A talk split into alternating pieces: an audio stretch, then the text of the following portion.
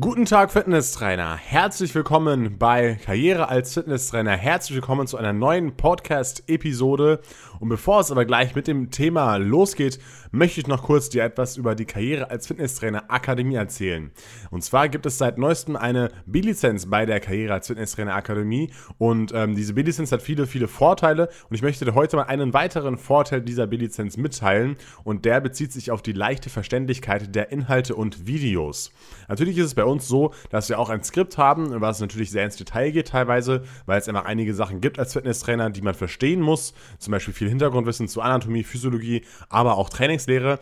Aber in den ganzen Videos versuche ich das immer sehr leicht und einfach darzustellen, sodass es auch wirklich jeder verstehen kann. Und ich kann dir natürlich viel erzählen, warum ich meine, dass meine Videos leicht verständlich sind, aber ich möchte einfach mal kurz ein paar Ausschnitte aus Instagram-Nachrichten vorlesen, die eben genau das zeigen. Zum Beispiel, ja, hier, guten Morgen Tim, yeah, ich habe gestern die B-Lizenz geschafft. Ganz klar, einfach und direkt ausgerückt. Ohne dich hätte ich das nicht geschafft. Top-Videos, top erklärt. Ich komme auf den Punkt Top-Typ. Ja, das war zum Beispiel eine Nachricht, die ich erhalten habe, ja, oder auch eine andere Nachricht.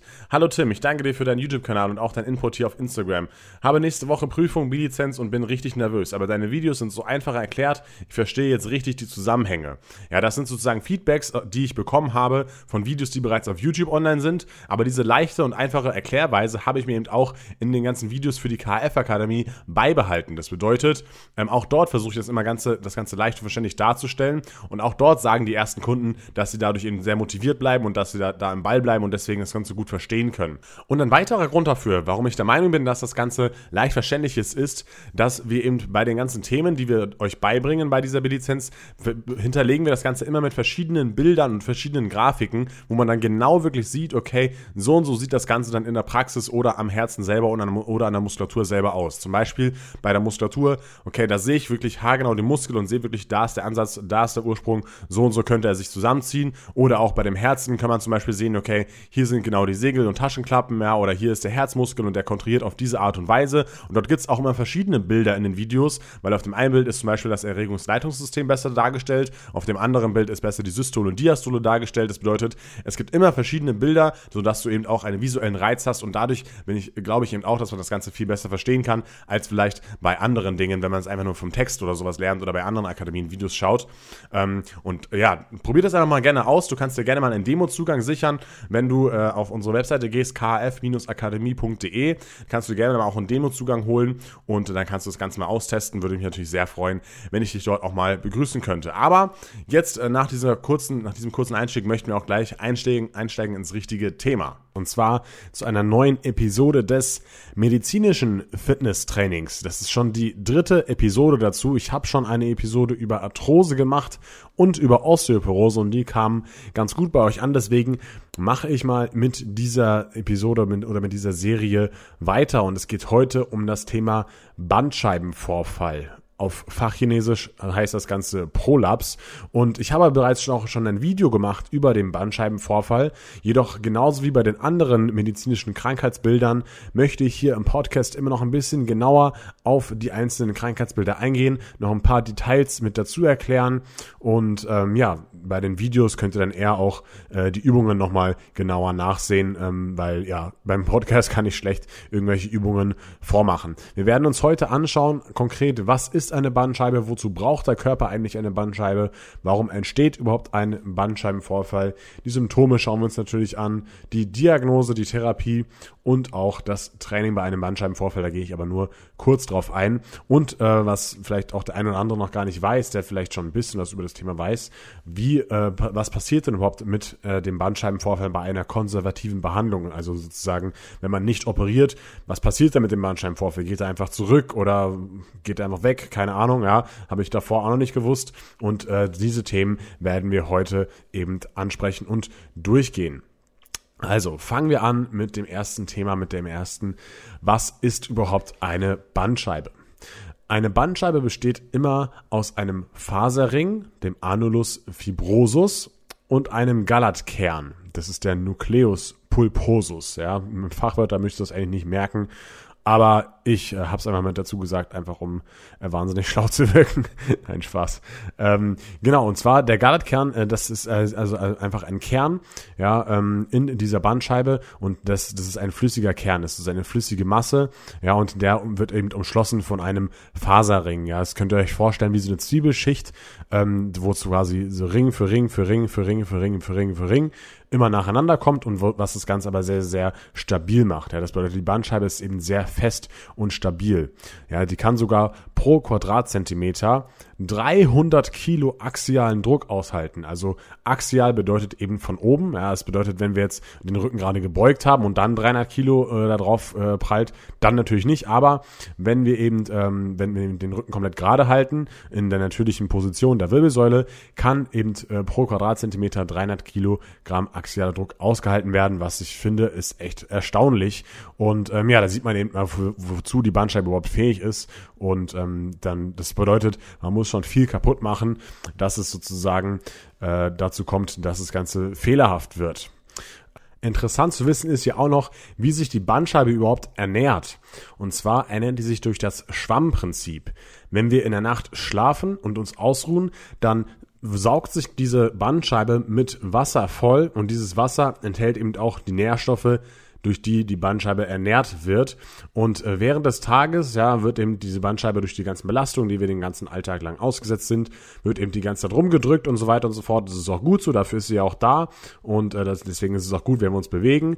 Ja, aber dadurch, durch, äh, im, aber im Laufe des Tages verliert die Bandscheibe halt einfach ein bisschen wieder an Wasser und äh, dadurch sind wir zum Beispiel auch morgens bisschen größer und abends bisschen kleiner, weil eben ja die Bandscheibe ein bisschen Wasser verloren hat und wenn es eben bei mehreren Bandscheiben passiert oder bei allen Bandscheiben Bandscheiben, ja, dann staucht es das Ganze wieder ein bisschen und deswegen ist man abends immer ein bisschen kleiner als morgens. Genau. Ähm, kommen wir direkt zum nächsten Thema. Wozu braucht der Körper denn eigentlich die Bandscheiben? Und zwar dienen die Bandscheiben auch als Abstandshalter zwischen den Wirbelkörpern. Ja, wenn jetzt Wirbelkörper auf Wirbelkörper einfach sein würde, dann wäre es ja Knochen auf Knochen. Und äh, dass das nicht so optimal ist, das äh, kannst du dir gut vorstellen. Ja, das heißt, die dienen als Abstandshalter und was aber noch viel wichtiger ist, sie dämpfen eben Stöße ab. Denn auch wenn die Bandscheibe zwar sehr fest und stabil ist durch den Faserring, sind die natürlich noch elastischer als jetzt ein Knochen, als jetzt ein Wirbelkörper. Und deswegen sind die eben zwischen den Wirbelkörpern, um eben diese Stöße abzudämpfen. Denn wenn wir jetzt keine Bandscheiben hätten, ja, dann wäre ein, jeder einzelne Schritt sozusagen ein kompletter Stoß auf die Wirbelsäule und das würde schon Schmerzen verursachen. Und das ist eben die Hauptfunktion der Bandscheiben, dass sie eben halt einfach eine Federungsfunktion haben und dass sie die Stöße sozusagen abdämpfen. So. Jetzt äh, kommen wir zum Thema Ursachen. Ja, warum entsteht denn überhaupt ein Bandscheibenvorfall? Ich habe gerade erklärt, wofür die Bandscheiben da sind und was so die, die natürliche Voran Her Herangehensweise davon ist, ja. Und ähm, wie wird das Ganze jetzt sozusagen gestört und wie entsteht dann sozusagen dieser Bandscheibenvorfall? Also ich, ich zähle jetzt erstmal kurz vier Ursachen aus und Ursachen auf und dann erkläre ich, wie das Ganze entsteht. Zuallererst, die erste Ursache ist auf jeden Fall Übergewicht, ja. Wenn wir einfach viel mehr Gewicht oder wenn der Körper einfach viel mehr Gewicht tragen muss den ganzen Alltag lang, dann ist es natürlich eine Belastung für den, für den Körper und auch natürlich für die Wirbelsäule und auch für die Bandscheiben, ja. Dem Körper fällt es natürlich leichter, nur 70 oder 80 Kilo zu tragen, als irgendwie 130 Kilo. Das ist auf jeden Fall klar. Dann eine dauerhaft falsche Haltung. Zum Beispiel halt im Büro oder im Auto oder auf der Couch oder auch beim Schlafen. Ja, also eigentlich das, was äh, viele, viele Deutsche die meiste Zeit machen, ja, arbeiten, auf der Couch sitzen oder schlafen oder im Auto sitzen, ja, das sind eben alle, das ist natürlich alles eine sitzende Haltung und dadurch verändert sich natürlich der Körper. Muskulatur verkürzt im Körper, zum Beispiel auch der Rückenstrecker verkürzt, ja, und stellt euch mal vor, wenn der Rückenstrecker verkürzt ist, ja, dann staucht das Ganze ja auch die Wirbelsäule und äh, dadurch äh, kommt, entsteht dann zum Beispiel ein Hohlkreuz und so weiter und so fort. Das heißt, es ist immer nicht optimal, wenn wir eben dauerhaft so eine falsche Haltung haben und äh, das ist eben auch eine Mitursache für einen Bandscheibenvorfall. Wenn wir uns dazu noch, noch, noch wenig bewegen, ja, wenig Muskulatur haben, dann wird die, Mus die, wird die Wirbelsäule eben wenig durch Muskulatur unterstützt und wenn dann noch der Alterungsprozess dazukommt, dann kann es gut sein, dass man so einen Bandscheibenvorfall auftritt. Ähm, Warum ist denn, warum wird es dann im Alter schlechter oder warum werden die Bandscheiben im Alter schlechter? Ja, äh, durch diese ganzen Tatsachen, die ich vorhin schon, schon aufgezählt habe, zum Beispiel wenig Bewegung, falsche Haltung, Übergewicht, da finden dann einfach degenerative Veränderungen an der Bandscheibe statt. Ja, der Faserring, der eigentlich eben fest und stabil ist, der baut sich langsam ab und der bekommt sogar kleine Risse. und der Galatkern verliert eben nach und nach an Flüssigkeit und dadurch wird die gesamte Bandscheibe eben immer schmaler und nimmt auch an Elastizität eben ab. Und dadurch kann es jetzt eben passieren, dass vielleicht zunächst erstmal eine Bandscheibenvorwölbung, eine Protusion äh, auftritt. Und zwar drückt eben dann dieser Galatkern zunächst nur gegen den Faserring und der Faserring wird eben auch leicht nach außen gedrückt. Ja, und wenn das eben schon dann auf den Nerv drückt, dann kann es bereits auch bei der Bandscheibenvorwölbung Vorwölbung, äh, deutliche Schmerzen verursachen. Und ähm, ja, der Bandscheibenvorfall ist dann aber der Fall, wenn eben der Faserring komplett reißt und der Galatkern eben aus dem Faserring raustritt, austritt und dann zum Beispiel auf einen Spinalnerv drückt. Das ist dann der Bandscheibenvorfall. Und wichtig hier auch noch zu erwähnen ist, dass der Bandscheibenvorfall immer durch eine langfristig bestehende ungünstige Druckveränderung entsteht. Das bedeutet, das entsteht jetzt nicht einfach mal, weil wir irgendwie falsche Wasserkiste oder sowas hochheben, sondern eben durch diese langfristigen ungünstigen Druckveränderungen, die ich eben vorhin schon beschrieben habe, durch eben Übergewicht, durch die falsche Haltung, durch das wenig, wenig durch die wenige Bewegung, ja. Und wenn quasi langfristig, ja, eben der Druck auf die Bandscheiben sozusagen falsch ist und nicht axial, also nicht sozusagen nicht äh, gleichmäßig ist, sondern eher auf der einen Seite ist weniger Druck und auf der anderen Seite ist, an, äh, ist, ist mehr Druck, ja, dann ist es ist, ist eben der Fall, dass in dieser Galatkern auf der Seite, wo weniger Druck auf die Bandscheibe herrscht, eben austritt. Ja, und das ist eben meistens nach hinten der Fall weil man eben im Alltag eben häufig einen runden Rücken hat. Ja, deswegen äh, drückt ist der Druck quasi auf äh, den vorderen Teil der Bandscheibe sozusagen größer und dann äh, hinten ist er weniger und dadurch tritt es eben nach hinten aus. Zum Beispiel ja, wenn wir eben die ganze Zeit in einem Bürostuhl sitzen, ja, dann ist der Rücken die ganze Zeit rund. Wenn wir so eine Embryostellung schlafen, dann ist auch da der Rücken die ganze Zeit rund. Im Auto ist die ganze Zeit der Rücken rund. Ja, und das meine ich eben mit diesem langfristig ungünstigen Druckveränderungen. Okay. Ähm, dann schauen wir uns jetzt mal die Symptome eines Bandscheibenvorfalls an. Was passiert denn genau oder wie merken wir das, wenn jetzt dieser Galatkern ausgetreten ist und auf einen Spinalnerv trifft? Zuerst einmal, ähm, wo, wo, wo treten denn die häufigen Bandscheibenvorfälle überhaupt auf? Ja, und zwar 90 Prozent der Bandscheibenvorfälle treten in der Lendenwirbelsäule vor. Das bedeutet hier vor allem in L4 und L5 oder L5 und S1. S1 steht hier für das Kreuzbein. Ja, also diese beiden Bandscheiben sind sehr, sehr oft betroffen. Das sind eben auch die Bandscheiben, die am meisten äh, die am dicksten sind, aber eben auch am meisten äh, Druck und äh, Belastung aushalten müssen. Deswegen kommt es eben hier, hier sehr häufig vor. Und in zehn Prozent der Fälle äh, kommt es in der Halswirbelsäule vor. Das kommt zum Beispiel vor, wenn ein Mensch über mehrere Jahre schwere Lasten auf der Schulter trägt oder aber auch viel über Kopf arbeitet. Das ist einfach eine Scheißbelastung für die Halswirbelsäule. In der Brustwirbelsäule äh, tritt das Ganze weniger häufig äh, vor, da eben die Belastung auf die Bandscheibe hier nicht so groß ist. Ähm, so, jetzt schauen wir uns die, die häufigsten Symptome an bei einem Bandscheibenvorfall und zwar äh, bei einer Belastung tritt in plötzlichen Schmerz auf, ja, oder immer stärker werdende Rückenschmerzen. Ja, das kann auch eine ganz einfache Belastung sein, wie zum Beispiel, ja, eine Gartenarbeit oder sowas, ja, oder wenn wir irgendwie einfach nur was hochheben. Ja, die Muskulatur ist oft verhärtet im betroffenen Bereich der Wirbelsäule. Also wenn es jetzt quasi der Bandscheibenvorfall in der Lendenwirbelsäule ist, dann ist es da eben eine sehr, sehr harte Muskulatur und, ähm, ja, wenn wir jetzt eben im Lendenwirbelbereich den Bandscheibenvorfall haben, dann strahlt der Schmerz eben auch teilweise ins Gesäß oder ins Bein aus, ja. Und das gibt eben auch so ein Kribbeln im Bein, so ein Lähmheitsgefühl, so ein Taubheitsgefühl in der Beinmuskulatur oder auch in den Gesäßen. Und das deutet dann schon stark eben auf einen Bandscheibenvorfall hin, wenn man den eben dann auch noch Rückenschmerzen hat. Und es liegt einfach daran, weil diese Spinalnerven, auf die der Galatkern raufdrückt, ja, äh, die Spinalnerven in der Lendenwirbelsäule, die steuern eben die Beine. Ja, und genauso umgedreht ist es bei den Spinalnerven der Halswirbelsäule, also die, die in dieser Region sind, die steuern die Arme. Und da ist es eben auch der Fall, dass bei einem Bandscheibenvorfall in der Halswirbelsäule eben häufiges Kribbeln oder ein Taubheitsgefühl oder ein Kältegefühl in den Armen oder Händen auftritt. Ja, und manchmal strahlt der Schmerz sogar auch, auch in den Hinterkopf mit aus, dass man eben auch gleichzeitig noch Kopfschmerzen mit dazu hat. Ja, ist echt nicht schön. Äh, ich hatte es selber zum Glück natürlich noch nicht, aber viele Leute, die mir die einen Bandscheibenvorfall hatten, haben berichtet, dass es wirklich krasse Schmerzen sind. Und äh, deswegen sollte man das so gut wie es geht versuchen zu vermeiden im eigenen Leben und deswegen immer schön viel trainieren und ähm, sich viel bewegen. Ähm, es ist aber jedoch so, dass ein Bandscheibenvorfall nicht unbedingt immer Schmerzen verursachen muss. Ja, wenn zum Beispiel der Galatkern austritt und ohne und, und nicht auf einen Nerv drückt, dann wird der Bandscheibenvorfall einfach gar nicht bemerkt und dieser Gallatkern ist sozusagen in einem leeren Raum und drückt eben nicht auf diesen Nerv und es gibt eben viele Leute, die einen Bandscheibenvorfall haben, wo eben der Gallatkern ausgetreten ist, aber gar nichts davon merken, weil er eben nicht auf einen Nerv drückt und sie dadurch eben keine Schmerzen haben. Als nächstes möchte ich kurz auf die Diagnose eingehen. Und zwar weiß der, kennt der Arzt natürlich alle Symptome des Bandscheibenvorfalls genau und kann daher durch eine einfache Anamnese, also durch eine einfache Befragung, schon gut äh, darauf schließen, ob es eben ein Bandscheibenvorfall ist oder nicht. Er kann auch noch weiterhin bestimmte Tests machen, ja, und in welchen Bewegungen es Schmerzen verursacht, zum Beispiel in Armen oder in Beinen, ja, aber ähm, wirklich nur sichere Auskunft geben können ein CT oder ein MRT, wo man quasi die Bandscheiben und alle anderen Gewebearten auch wirklich sehen kann.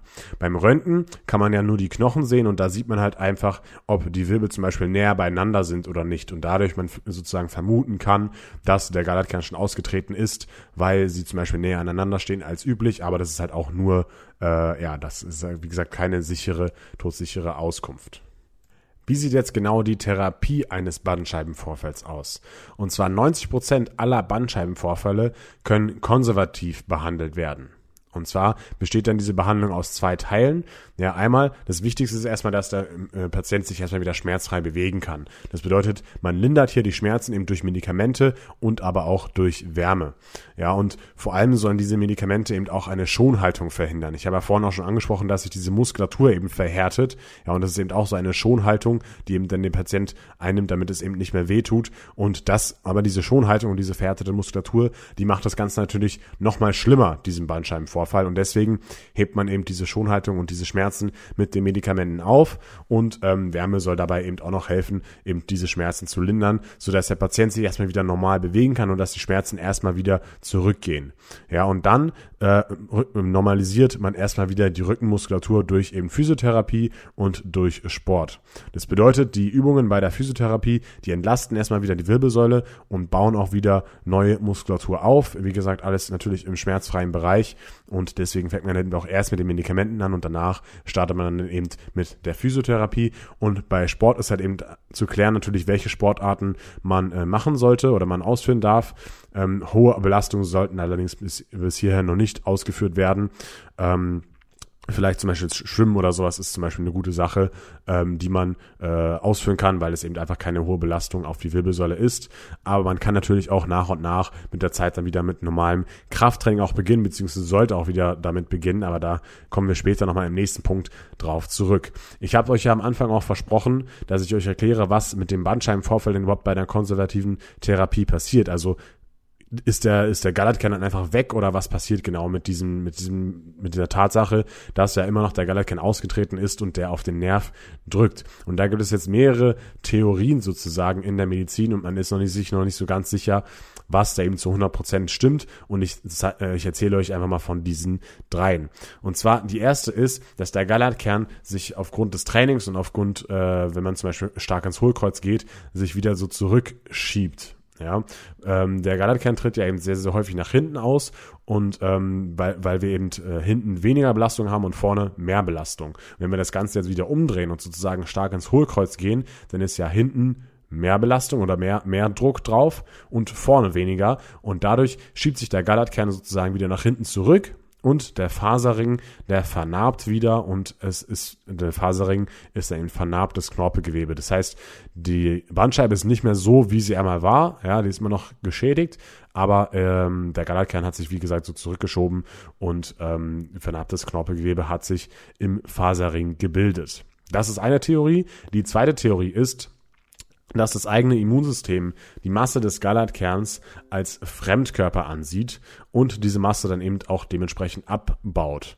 Ja, äh, der Faserring vernarbt auch einfach wieder und es bildet sich eben wieder Knorpelgewebe und ja, dann ist der, der Gallertkern, der sozusagen ausgetreten ist, einfach weg, weil das Immunsystem den sozusagen zersetzt hat.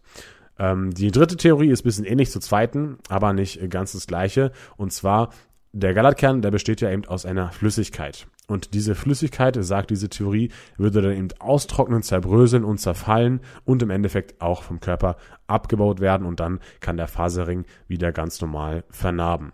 Ja, wenn das alles nicht hilft oder wenn eben die Schmerzen nicht besser werden mit der Zeit na, durch diese konservative Therapie oder wenn zum Beispiel es der Fall ist, dass es eben äh, gefährdet oder dass es gefährdet ist, dass die Nerven dauerhaft beschädigt werden, dann äh, muss man über eine OP nachdenken, aber wie gesagt nur in 10% der Fällen ungefähr.